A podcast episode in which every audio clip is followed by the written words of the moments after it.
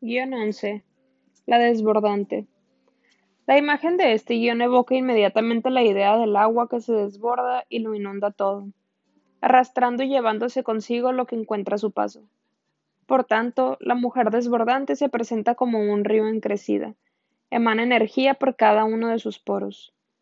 Guapa, siempre cariñosa en sus relaciones, a todas luces sensual y consciente de lo que es.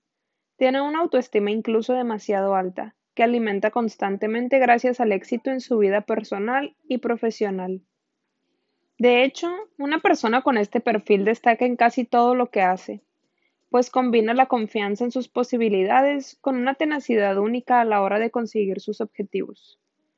Resulta fácil entender que, a menudo, todos la estimen y la aprecien, aunque del mismo modo a menudo también la envidien por sus continuos éxitos. En definitiva, cuando rompe el dique, no hay quien la pare. Pero como en otros muchos casos, incluso lo que más brilla tiene que vérselas con una oscuridad que no consigue iluminar.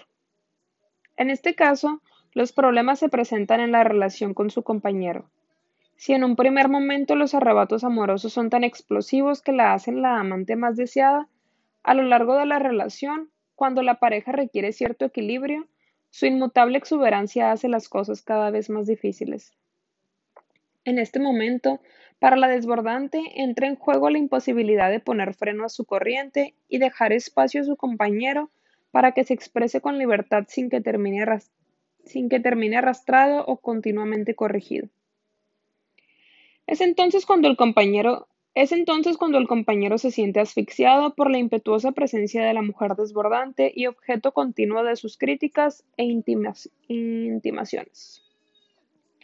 El resultado, que ella no desea, es que su compañero desarrolla una progresiva actitud de indiferencia hacia ella. El fenómeno más interesante se manifiesta en los casos en los que el compañero declara de manera explícita su rechazo con argumentaciones razonadas.